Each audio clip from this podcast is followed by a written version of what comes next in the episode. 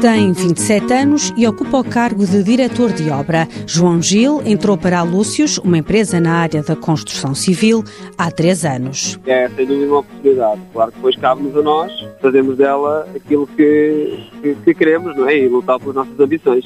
Realizou um estágio profissional no âmbito do IFP. João Gil conta que durante a formação sentiu que era uma oportunidade de se aproximar e conhecer o mundo profissional. Comecei por fazer um estágio no âmbito da minha dissertação de Engenharia Civil, da minha tese de mestrado. De seguida fui convidado a ficar e aí então no âmbito do estágio profissional. Depois do estágio eh, comecei a exercer a função de diretor de obra adjunto. De seguida, agora há três meses, passei para diretor de obra que é a função que estou a exercer neste momento. Na Lúcius, desde 2016, João Gil explica quais as funções que desempenha. O que nós fazemos é coordenar todo o tipo de logísticas de obra, seja equipamentos, materiais, fornecedores, execução, prazos, planeamentos Uh, basicamente é um trabalho de gestão de recursos humanos e materiais. João Gil diz que no futuro quer continuar a trabalhar na Lúcius, está pronto para novos desafios dentro da empresa. A Lúcius tem sede na Maia. Mãos à obra, uma parceria TSF-IEFP.